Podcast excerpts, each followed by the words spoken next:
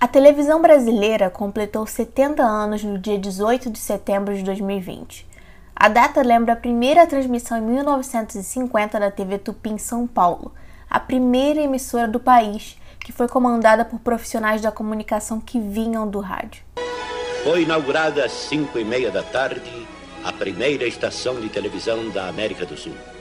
TV Tupi Difusora de São Paulo.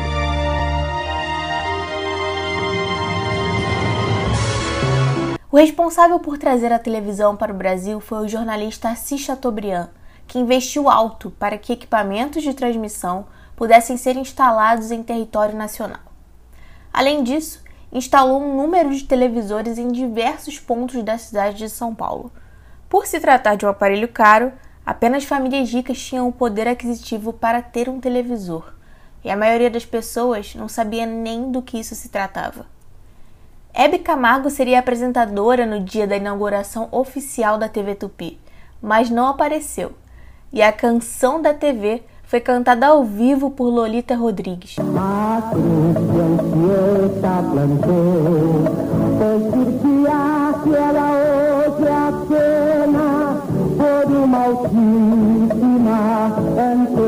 Por falar em ao vivo, a primeira década da TV era muito parecida com rádio. Era tudo ao vivo.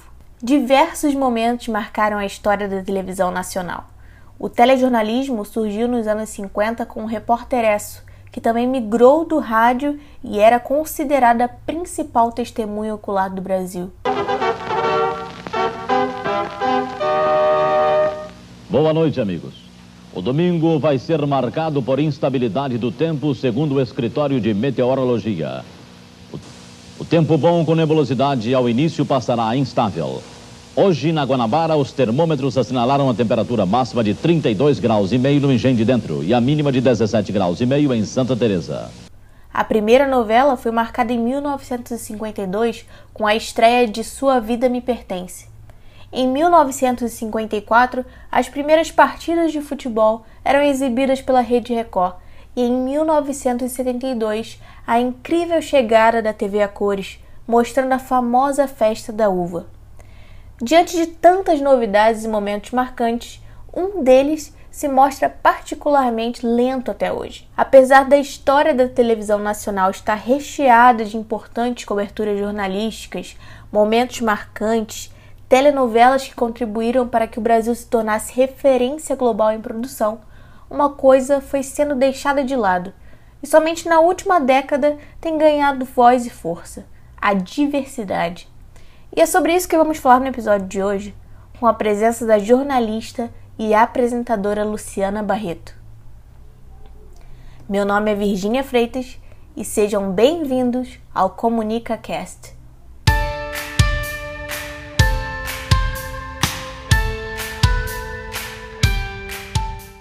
Em 2020, a televisão brasileira completou a data comemorativa de 70 anos. Uma idosa. Foi apenas um ano antes, em 2019, que o Brasil presenciou uma mulher negra ocupando o cargo de âncora e apresentadora no maior telejornal da mídia brasileira.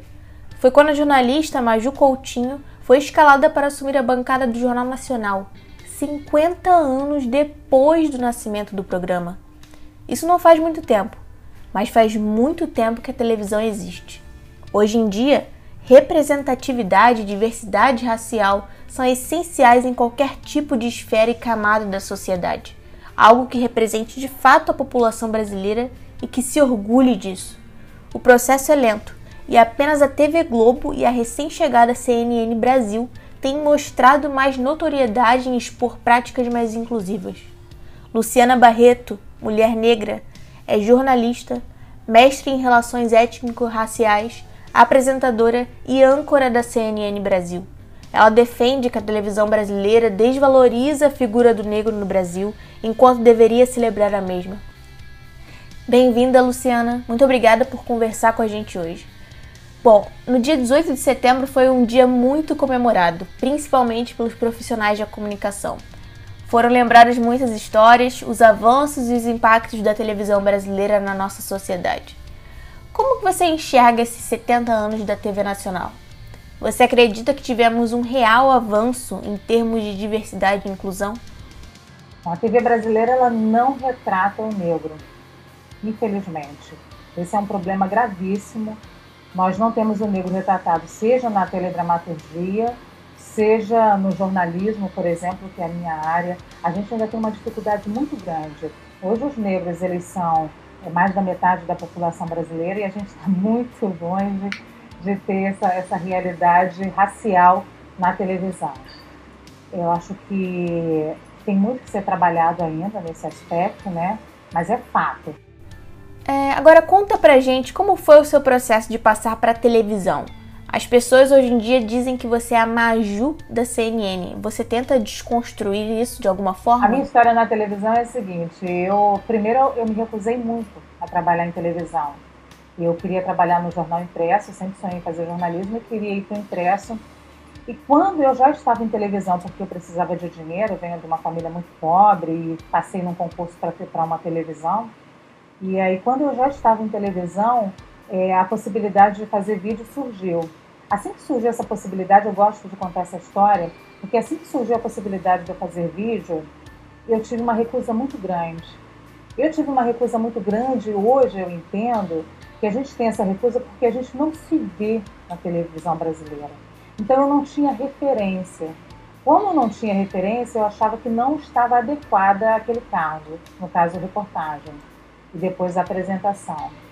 Esse é um problema muito grande. Nós estamos construindo crianças que não estão se identificando, que não se identificam com algo positivo profissionalmente.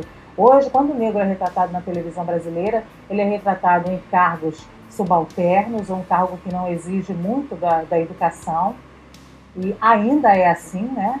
Quando ele é retratado, quando ele é retratado, ele é minoria, quando ele é retratado, ele não é referência de beleza.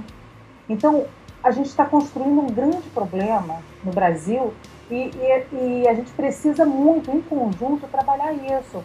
Por quê? Porque a gente está ferindo a identidade da população brasileira.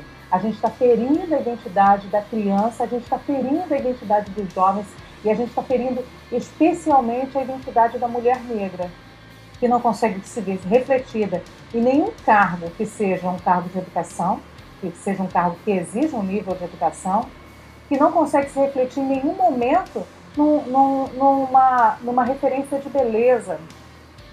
E muitas vezes, para piorar ainda hoje, a teledramaturgia brasileira reflete a mulher negra com todos os estereótipos que nós já conhecemos, que é a mulher negra ligada ao sexo, ligada ao samba, e assim como reflete também para as crianças essa identidade.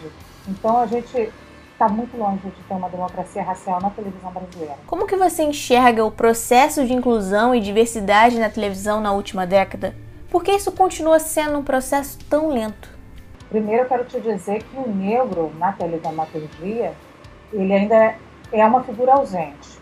Começa por aí. Nós temos excelentes atores negros que vêm conquistando um espaço muito grande agora, ainda bem, né? Nos últimos anos, na última década especialmente, a gente vem conquistando um espaço, mas se você é, prestar atenção, você não consegue uma proporção de negros na televisão brasileira como você tem uma proporção de negros no Brasil.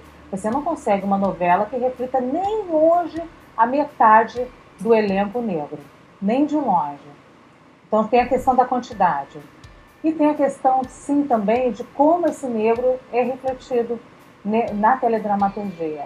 Então, hoje ainda existe uma luta muito grande para que esses profissionais consigam, por exemplo, papéis que, que tenham, que construam uma identidade positiva do negro no Brasil. Porque a gente, o que a gente tem é essa desconstrução. Sempre foi assim, o negro ligado ao, ao artista que vai fazer o bandido, a mulher que vai fazer empregada doméstica ainda existe. Nos últimos anos, como eu disse, a teledramaturgia vem refletindo um pouco isso, até porque a pressão da sociedade é grande para que mostre que eu não sou isso. Inclusive, o crescimento da população brasileira, hoje mais da metade se identifica e se fala como negro, é autodenominação, IBGE, justamente porque existe uma construção positiva da identidade negra. Então, eles, na verdade, eles, é, o que a gente tem hoje é uma pressão da sociedade para que isso não aconteça mais, para que isso não exista mais. Mas essa pressão, ela ainda encontra uma resistência, e é a resistência que a gente tem que tratar. porque eu acho que se a gente vai dialogar com, com os meios de comunicação de uma maneira geral, com famílias, às vezes, que dominam alguns meios de comunicação, a gente tem que dialogar para mostrar que isso é positivo para o Brasil. Mostrar a identidade positiva do negro no Brasil hoje, refletir o que é a sociedade, é positivo para o Brasil, é positivo para as crianças, é positivo para os jovens, é positivo para as mulheres e é saudável para a sociedade brasileira. Obrigada, Luciana. Foi um prazer tê-la aqui no ComunicaCast. E aos ouvintes, até o próximo episódio.